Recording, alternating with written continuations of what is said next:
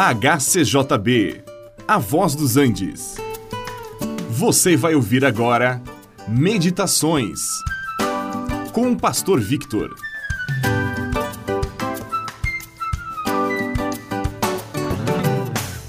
A oração é a forma mais simples de comunicação entre o ser humano e Deus.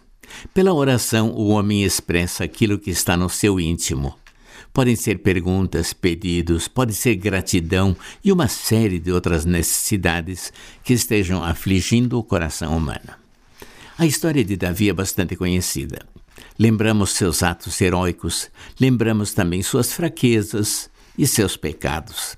Mas o que é mais importante é lembrar como Davi se relacionava com Deus. Ao escrever muitos salmos, compor músicas e executá-las, nós podemos perceber um pouco do que passava na alma de Davi. Muitos desses salmos são verdadeiras orações, outros são hinos de adoração e louvor. Hoje nós queremos observar a atitude de Davi diante de uma incerteza.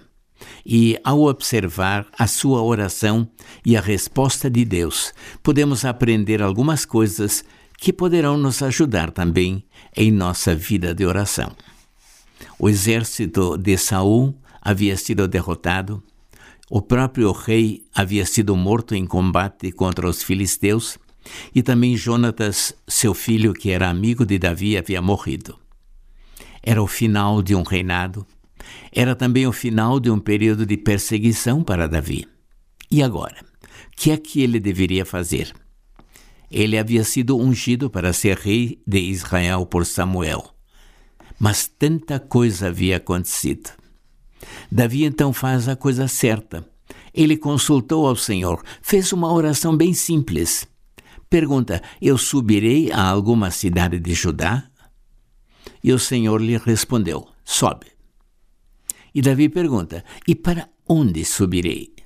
E a resposta foi: Para Hebron. Segundo Samuel capítulo 2, verso 1. Agora, nem sempre nossas orações têm respostas tão claras e nem tão rápidas. Certamente nós gostaríamos que as nossas orações fossem respondidas dessa forma, assim rapidamente, mas nem sempre acontece. Nós sabemos muitas coisas, mas há coisas que nós não entendemos. Nós não sabemos como Deus respondeu a Davi, mas nós sabemos que ele respondeu. O que Davi fez? Ele obedeceu. E o resultado da obediência foi a coroação de Davi como rei de Judá. E disto podemos aprender uma lição para nós também. Podemos perguntar a Deus e ele responde. Depois precisamos obedecer para que a bênção do Senhor se faça presente em nossa vida.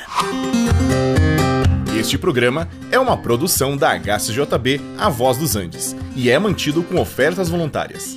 Se for do seu interesse manter este e outros programas, entre em contato conosco em hcjb.com.br.